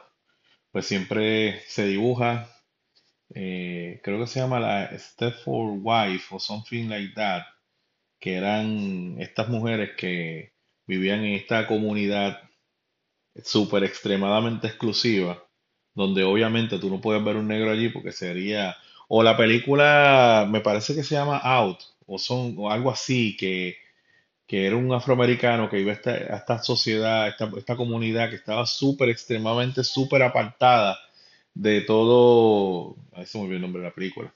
Y yo sé que ustedes se van a acordar, pero ya mismo se me olvidó el nombre de la película este, pues que se- ellos se iban a, hacia estas, a esta- a estas comunidades y entonces pues allí todos eran blancos y después le trataron de hacer tipo un lavado de cerebro y no sé cuántas cosas más. Este, se me queda en la mente y quiero saber cuál es la, cuál es la contraria película y a ver si en lo que es esto me, me acuerdo de la película. Pero este, eh, déjame ver, es que me, me, me da duda y me quedo con eso. Nada, sigo aquí. Déjame ver, espérate, no, no se me vaya nadie, no se me vaya nadie, que es que me quedo con la cosa en la... Get Out, Get Out que se llama la película, Get Out, la busqué, en- Google. Get Out, en la película. Este, pues entonces es- eh, Hollywood se ha encargado de dibujar y de crear los ciertos estereotipos, ¿verdad? Eh, con estas comunidades y a lo mejor e- ellos tengan toda la razón y a lo mejor no, ¿sabes? No se sabe, ¿verdad? Y a lo mejor hay unas familias que son así. Siempre la familia de los suburbios es una familia compuesta de todos son blancos, rubios, melenistas, bonitos, chulos. Este, siempre hay unas problemáticas internas dentro de esa familia que por más que quieran aparecer como perfectos, no son perfectos. Cansa realmente. De verdad, honestamente cansa. Ese tipo de cosas cansa. Es igual que siempre Hollywood este, hace de películas, una película que se hable de la iglesia para Hollywood, siempre tiene que contener algo lo siguiente. Los hijos no son tan buenos como el, como el papá, como el papá pastor piensa que son. La nena eh, pues, eh, tiene sexo eh, prematrimonial. El hijo a lo mejor es gay no se lo que dice el papá. Eh, el pastor tiene una infidelidad. Y la mamá, pues, realmente es una ebria. Siempre dibuja la familia de los pastores como eso, cuando realmente yo he tenido contacto con mucha gente de la iglesia y no necesariamente es así. ¿me ¿Entiendes? Y he vivido con ellos y he compartido. eh, y también he conocido personas que lamentablemente, ¿verdad? Este, viven unas, unas situaciones difíciles familiarmente hablando, ¿verdad? Pero este, pues siempre Hollywood pues trata de, de dibujar y de, de plantear unas cosas y, Y el tiempo que yo viví en Estados Unidos me dado cuenta que sí, ahí hay blancos que son racistas, pero también he conocido unos blancos que son la gente más buena del universo y son súper chulos y, y no están mirando el color de piel de uno. Pero a Hollywood le encanta explotar ese lado de los suburbios de Estados Unidos. Entonces, una contradicción, porque ¿qué pasa? Que, que es un estereotipo, ¿entiendes? Que es un estereotipo. Este, entonces, las familias pobres o de los suburbios en el downtown siempre presentan como una familia que sí tiene sus problemáticas, pero es por problema de que la gente de los suburbios los joroba. Este, son gente bien buena, hay mucho amor entre ellos, a pesar de toda la pobreza, pues hay mucho amor y mucho cariño y pues es lo que siempre, ¿verdad? Lo que siempre se plantea. Este, las clases bajas se quedaron viviendo en los suburbios porque le era más conveniente por la cuestión de los servicios que necesitaban acceder, etcétera. Ahora, en el contexto de Puerto Rico, primero que nada, el mercado inmobiliario de Puerto Rico ha estado paralizado. Eso lo puedes buscar por ahí por la, por la estadística. Sí, por mucho tiempo el mercado inmobiliario estaba inmovilizado. Río Piedra era un pueblo fantasma. Puerto de Tierra era un pueblo fantasma. Eso es una realidad. Este, y eso no hay, eso la evidencia es contundente. Simplemente date una vuelta ahora mismo, montate en el carro. Yo tengo las 8 de la noche, allá debe ser las 10 de la noche, paso por Río Piedra ahora. Y mira a ver si tuvo un alma allí. No, no hay pobreza, no hay, y si te vas domingo, bueno, domingo está la cuestión, yo creo que en Puerto Rico todavía está la ley de cierre, pero por ahí debe, debe estar todo apagado. O sea que, que, que es una realidad, que no, que este, son pueblos fantasmas. Otro detalle que tenemos que aprender y entender es que la ley 60 no es lo que la gente imagina. ¿Me entiendes? Y a veces eh, lo importante es llevar el mensaje, aunque el mensaje no esté completo. Por ejemplo, si yo le hubiese dicho a ustedes que Hernández Colón, al principio del podcast, cuando estoy hablando de la ciudadanía americana, si Hernández Colón, eh, si lo hubiese dicho a ustedes que Hernández Colón dijo que con la ciudadanía, eh, Estados Unidos nos da la ciudadanía porque sabe que nos iba a convertir en nosotros estados, yo le hubiese estado mintiendo, porque eso no lo dijo Hernández Colón. Hernández Colón lo que dijo fue que a casi todos los territorios, y puso el casi, a casi todos los territorios que se le concede la ciudadanía americana, se le concede porque hay intención de volverlo en Estado, pero siempre y cuando esos estados no sean, esos territorios no sean muy diferentes culturalmente hablando a Estados Unidos, uno, y segundo, que económicamente se pueda sostener, claro. Y lo que yo digo es que eso lo pudo decir en aquel momento porque es en el 67, han pasado solamente 50 años de la ciudadanía americana en Puerto Rico y no se sabe lo que nosotros sabemos ahora, que, nuestra, que la población de Puerto Rico cada día más se integra y aprende, es más bilingüe y aprende a hablar inglés y aprende a hablar sobre, hablando su español. Y que no teníamos el problema de la quiebra que tuvimos y no tenemos el problema de que ahora hay unas personas de la Junta de Control Fiscal que están dirigiendo a Puerto Rico, personas con, las cuales nosotros no votamos con, con ellos, retando y embaratando la tesis de que nosotros, a convertirnos en Estado Libre Asociado, éramos independientes, soberanos, autónomos o lo que sea, ¿me entiendes? Y es así contradiciendo a un poquito a Luis Muñoz Marín, que decía pues que, nosotros le cedimos a ellos unas cosas, eh, eh, por ejemplo, el correo, el ejército, eso nosotros se lo cedimos a ellos, entonces nosotros nos encargamos de la administración, pero no, ahora ya se han metido la administración también.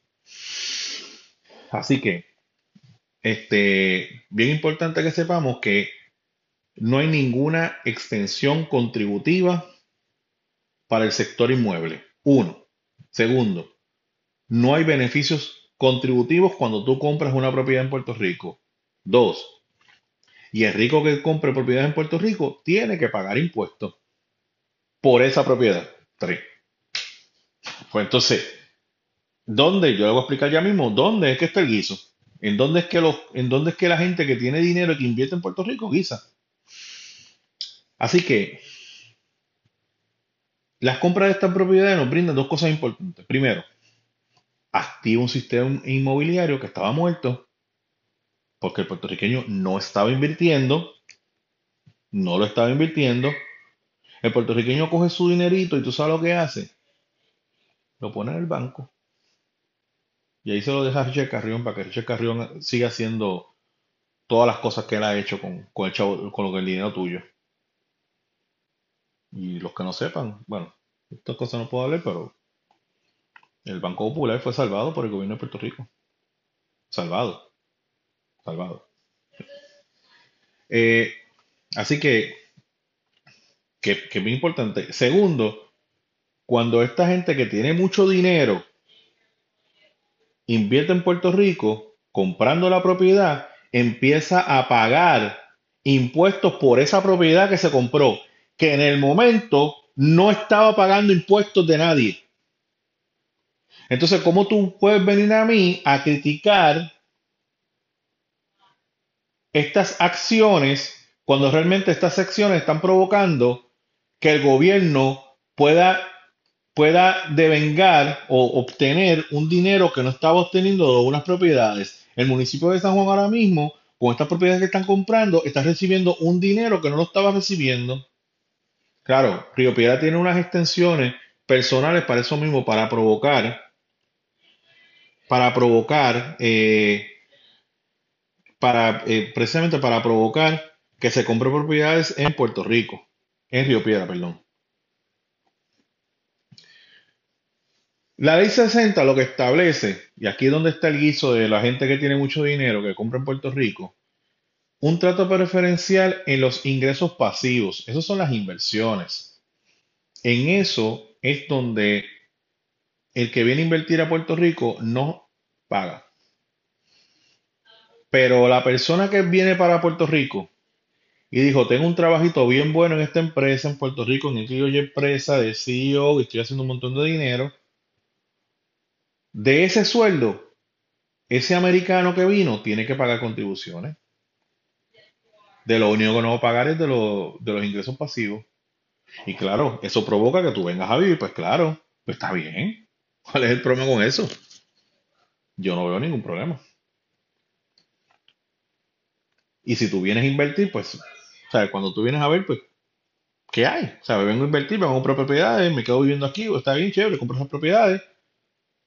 Pero de los pasivos, o sea, a ver, si yo rento ese apartamento, de esa propiedad, yo sigo pagando contribuciones al gobierno de Puerto Rico. Pues entonces, no sé por qué vienen estos muchachos influencers de, la línea separatista, independentista, soberanista o lo que sea, a poner estos videos eh, con los drones, dando a entender, mira, estas propiedades que eran del, del puertorriqueño.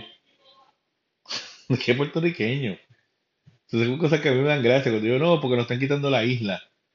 Póngase usted a comprar propiedades. ¿Por qué usted no se pone a comprar propiedades? Póngase usted a comprar propiedades, invierta. Compre sus casas. Invierta. ¿Te están comprando qué? No.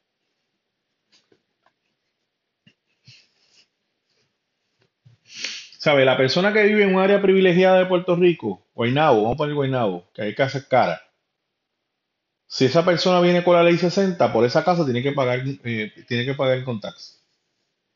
Normal. Es más, y esa persona cuando va, cuando va a Walmart a comprar o cuando va a alguno de estos sitios, tiene que pagar el tax, eh, el IVU y el IVA y toda la cuestión. Ah, porque es, ah, pues, que es americano. Ve, mira, es americano, no se le puede cobrar el IVU. Eso es estúpido. Es lo único que la ley, vamos a ver la 22, ¿verdad? Porque a lo mejor la 22 es que está el truco.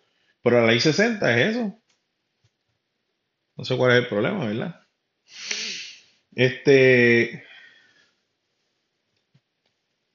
Mira, con cuestión de la historia de Santurce, que se habla de Santurce, Santurce era un pueblo fantasma. Yo pasaba por Santurce cuando salía del Centro de Estudios Avanzados de Puerto Rico y Caribe. Pasaba de noche, luego que pasara de día. Eso es zona fantasma.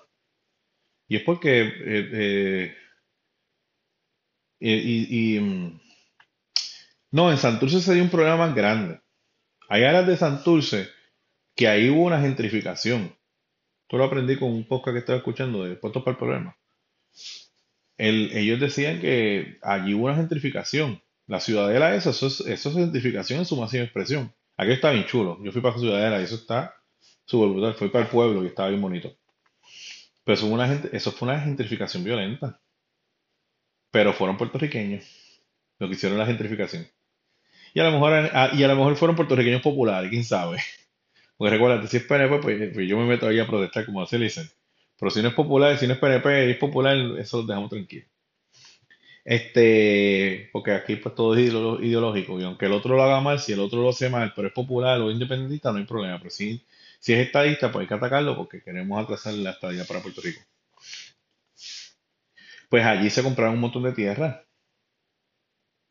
Pero lo que pasa es que la gentrificación de aquel momento fue el que estaba por puertorriqueños, que desplazaron a la gente pobre de Santurce, de esa área de Santurce, que eran negros. Que curiosamente en aquel momento no tenía ningún sesgo ideológico y como no tenía ningún sesgo errológico, nadie fue allí a amarrarse de las grúas para que la gente no construyera allí. Que yo supiera, a lo mejor lo hicieron, no me acuerdo, ¿verdad? No me acuerdo. Pero hoy se eleva la protesta porque lo que, lo que están comprando son eh, americanos, estadounidenses, y eso es anatema para el PIB, para el NVC y sus influencers. Lo que hacen esos videos bien escandalosos, bien chulos, que tú los miras así y la tipa mira así bien seria, como que con esta cara de súper indignada. Y, estos son los datos. Ah, y lo, y lo dice en inglés, ya no habla en español, te lo dice en inglés. Yo me acuerdo el nombre de la tipa. Eh, lo dice en inglés, ya todo lo habla en inglés. porque lo habla en inglés, pues no lo habla en español. No entiendo. ¿Verdad que no entiendo? Porque ya lo dice todo en inglés, en vez de decirlo en español. Pero yo imagino que es para llevar el, el mensaje, para que el, el estadounidense que lo escucha pues sepa que la problemática y a lo mejor pues, no sé, pueda llevar a los congresistas que a lo mejor vean el video que tal vez ni ven eso, pues se asusten, no sé qué rayo. Pero Santurce pues es una zona que en muchas áreas están eh, desocupadas, que el puertorriqueño no ha invertido y que se creó esta iniciativa para que entonces ven, entre inyección de capital. Eh, cuando tú vienes a ver este, la gentrificación, sí hay que, hay que mirar, ¿verdad? Porque tú sacas gente de sus lugares de origen y no solamente eso, es que metes a las personas. Mira, a la hora de la verdad la gente se resuelve. ¿Entiendes? Pero yo siempre soy una persona que, como que si no puedo vivir aquí, vivo en otro lado, o sea, no tengo problema, ¿verdad? Pero hay personas que, como que crean estos lazos y entonces encontrar renta económica, a lo mejor eso es lo que fastidia.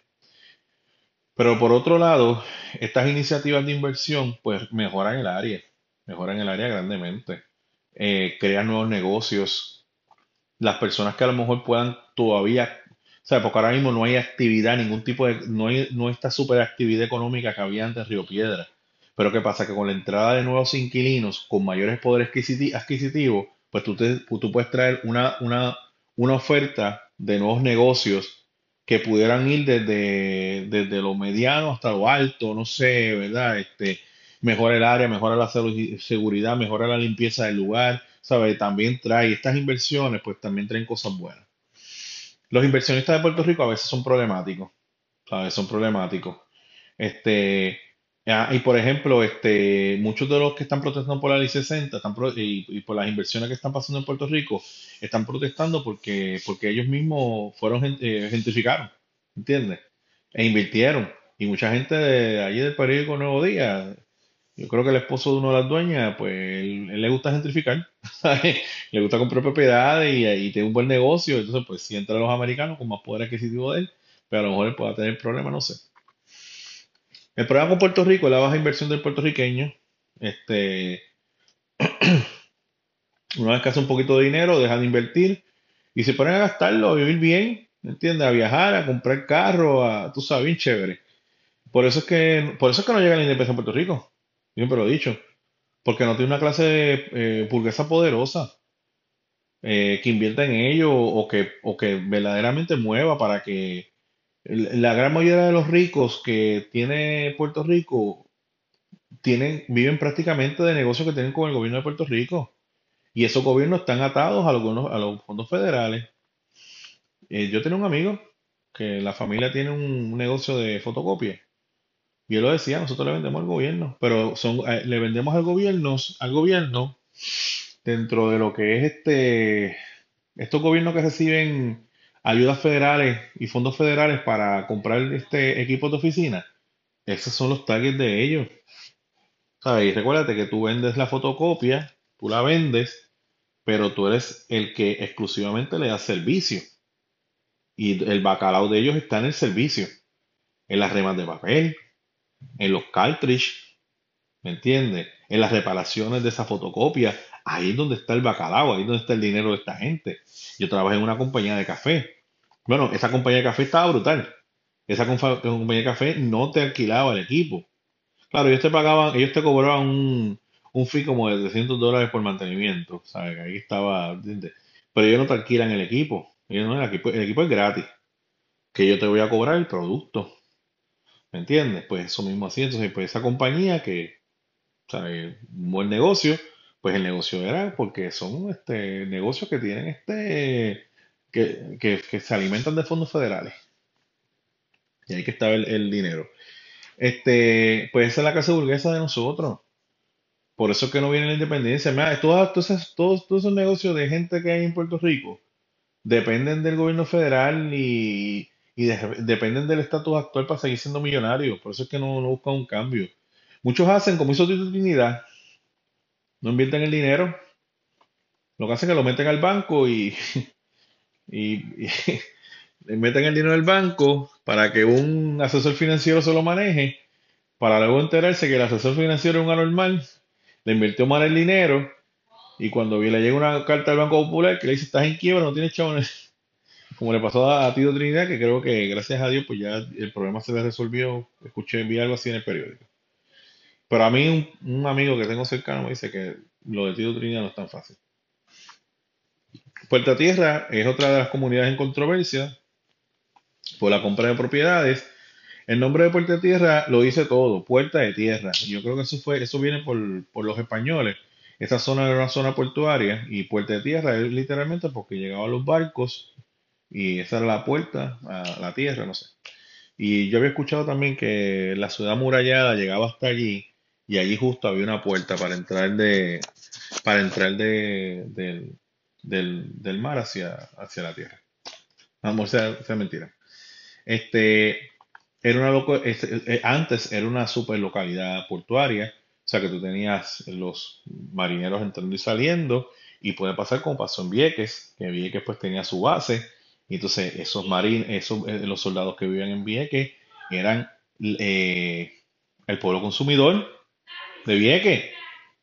Pero entonces había unos sectores independentistas separatistas que para ellos lo más importante era que la isla de Puerto Rico se independizara y, y como ellos cre ellos decían que los puertorriqueños podían hacer algo mucho mejor en la islita de Vieques, pues se pusieron a protestar y sacaron la marina y sacaron medio mundo allí de Vieques y ahora no hay quien compre en Vieques. Y Vieques es una isla fantasma. Ahora tiene un chorro de narcotraficantes. Cambiamos los narcotraficantes por marín. Cambiamos a los marineros o cambiamos a los, a, los, soldados del ejército por narcotraficantes que ahora tienen un control de Vieques. Y eso se ha hecho una mini isla narco. Gracias, independentistas, se votaron. Lo mismo que pasó en Culebra. Ceiba lo mismo. Dijeron, si se va, si se va Vieques, no nos hace falta Ceiba. Llévatela. Y ahora Ceiba, ¿qué pasó con Ceiba? ¿Eh? Perdidos en la nada. Gracias. Y eso fue con los partidos populares. Y los PNP se metieron por el. Yo me acuerdo Normal Urgo marchando por la cuestión de Vieques. Porque también somos así. O sea, somos así. Por ganarnos votos. Por, porque quería. Porque quiero ganar elecciones. Y a eso traigo el mismo. Eh, ahora lo que va a pasar mañana en, el, en la convención del PNP. ¿Sabes? PNP está en una posición históricamente hablando que tiene un gran poder en la isla. ¿Sabes? Claro. ¿Sabes? Gobernar la isla y tener el poder es bien importante. Porque como yo digo, ¿sabes? Si tu partido no gana elecciones, pues poco a poco la capacidad que tú tengas como, como oficial de primer orden en Puerto Rico, lo vas a tener limitado, entonces otras personas van a ir a Washington a hablar, no vas a hablar tú. O sea, es como si ganaran los independentistas, pues un independentista en Washington, entonces pues él va a mover su a su favor. Por lo tanto, es bien importante que, que el partido UPNP pues, siga ganando elecciones y siga siendo un partido poderoso. Entonces, ¿qué pasa? Que, que a veces yo pongo en duda cuáles son los intereses de, de Jennifer González. Ella quiere ganar las tan importante para ella ganar, ganar la gobernación o competir para la gobernadora en estos momentos dados de la historia. O sea, no, no entiendo, ¿sabe? ¿Sabe lo que necesita Puerto Rico para conseguir la estadidad? Tener un comisionado residente con algo de seniority que esté allí bregando y teniendo mucho más contacto en la capital federal. Yo creo que eso es lo más que necesita Puerto Rico ahora mismo para conseguir la estadía, porque si tú quieres, o un partido estadista, entonces es una cosa que como a Jennifer González se la metió entre sí y de que, yo soy gobernadora. No, no entiendo. Tú sabes, el gobernador actual sí ha tenido problemas con Luma y todo lo demás. Y, y están atrasadas las obras de construcción, que eso se lo critico. Y todavía no he visto ninguna reacción con la cuestión del niño que asesinaron. No sé, yo, yo estoy acá, pero yo no he escuchado que hayan ocupado yo no he escuchado que hayan ocupado residencial. Este no lo he escuchado que, que hayan escuchado, que hayan este ocupado residencial ni nada por el estilo. Tú sabes que pues son cosas que esto. Pero en otro, en, en, en las, en las otras áreas, pues yo creo que, que el gobernador se movió bien, desempleo bajo y aumentos de sueldo y hay tantas cosas que están corriendo, ¿sabes? Y, y que ella venga con este empeño y esta folloneta, porque es una folloneta de Calabrava, quiero ser la candidata a la gobernación. Yo lo único que puedo decir es que esta convención, para mí, y ya encontramos el tema, que ya estoy casi finalizando, para mí esta convención va a ser vital, ¿por qué? Porque esta convención, aquí vamos a saber cómo está la fuerza y cómo están las tropas. ¿Me entiendes? Y yo creo que después de esta convención es cuando se va a decidir si realmente Jennifer González, a la que le están diciendo la, la, la Yulín del partido PNP, si Jennifer González va a correr en una primaria o no. Pero yo de verdad estoy viendo, claro, yo, yo creo que ambos, ¿sabes? Es bien difícil. Es un gobernador incumbente, es un gobernador que tiene base, en estos momentos ya tiene base, base, tiene personas que la están apoyando, tiene un grupo grande que lo, que lo está apoyando. Claro, yo creo que detrás de Jennifer está Quique y está este Chat y está este, no se me escapa el nombre, el presidente de la Cámara el, que era presidente de la Cámara. Eh, vamos a ver qué pasa. Pero yo creo que se va a decidir. Se va a decidir allí. Lo han hecho otros. Ricky cuando quería fetal entró por ahí por por el Roberto Clemente y, empezó a dar pandereta por ahí para abajo. Y, pero yo creo que es innecesario. Y como está ahora mismo el PNP, ¿sabe? El, el PNP no se puede dar el lujo de perder. ¿Ok? ¿Sabe? Y si se da la primaria, pues yo creo que la gente debería dar rápidamente un borrón y cuenta nueva. Ah, perdió, eh, perdió Perluisi, pues todo el mundo con Jennifer. O perdió Jennifer, todo el mundo con Perluisi. Y lograr ganar las elecciones. El, el, este próximo cuatrenio se deciden cosas importantes. Las plazas del juez en el Tribunal eh, Superior eh, la silla del controlador. O sea, son cosas que son bien importantes. Si no, es volver para atrás. ¿Por qué? Nosotros mismos nos matamos. si la gente quiere eso, ¿verdad? Pues. Y, no, y el detalle es que de una forma u otra tú necesitas este, este tipo de personas, este tipo de contactos para eh, poder seguir moviendo el tema de la estadidad. No sé, la verdad que, pues, olvídate. Nada, seguimos con la desertificación por de tierra. Fue una comunidad en controversia por la compra de propiedades. Este, hay, una, hay unas situaciones que obviamente afectaron el que ya Puerto Tierra no sea una super localidad portuaria, eso afectó, este, afectó notablemente el comercio en el área. Yo me recuerdo las historias de que hablaban de Puerto Tierra y los grandes comercios que habían allí ya no están.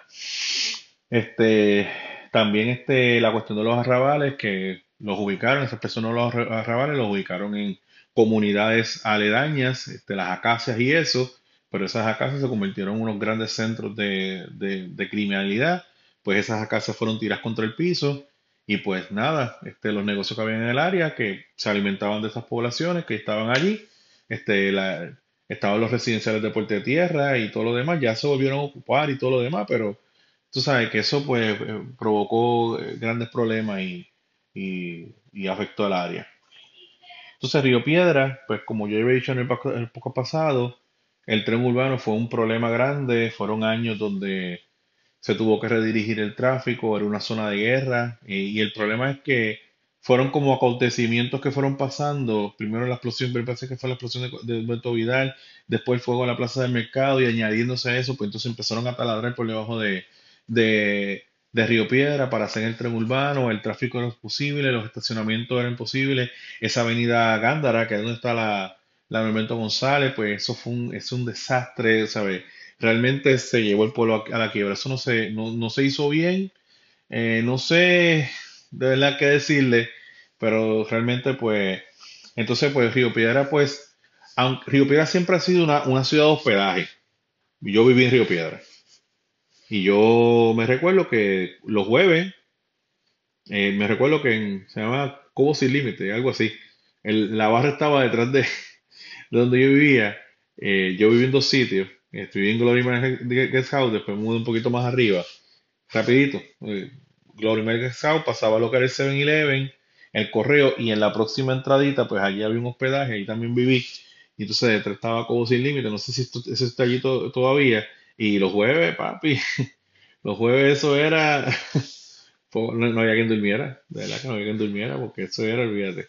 Y ya después del viernes, sábado era tranquilo, domingo empezaban a llegar los estudiantes, pues allí el Ocho Blanco se llenaba y Doña Tita, Doña Tita, no me acuerdo el nombre de ella, pues estaba su, el supermercadito y había este movimiento cuando llegaban los estudiantes, este, y pues estaban las organizaciones de Santa Clara, o Santa Rita, no sé, pues allí este, pues, vivía gente regular, más los que se hospedaban, pero poco a poco la gente, la gente fue abandonando Río Piedra. Entonces, pues ya no hay gente para, para comprar. Pues tú tienes que traer a la gente. Sea, el primer, el, el, el primer reto que tú tienes para que las economías crezcan es traer gente. Gente que tenga dinero y compre. Entonces ya pues, eh, pues con esta, con, con estas iniciativas que se están dando de parte del gobierno, pues se espera, ¿verdad? Que se, se renueve nuevamente la, este, el tráfico de personas dentro del lugar y se mejore este, la economía del lugar. Si la gentrificación es mala, pues todo depende de cómo tú lo veas, ¿verdad? Este tiene unos aspectos negativos, tiene unos aspectos positivos. Yo no podría decir como que es totalmente mala y es un adefesio del enemigo, del diablo.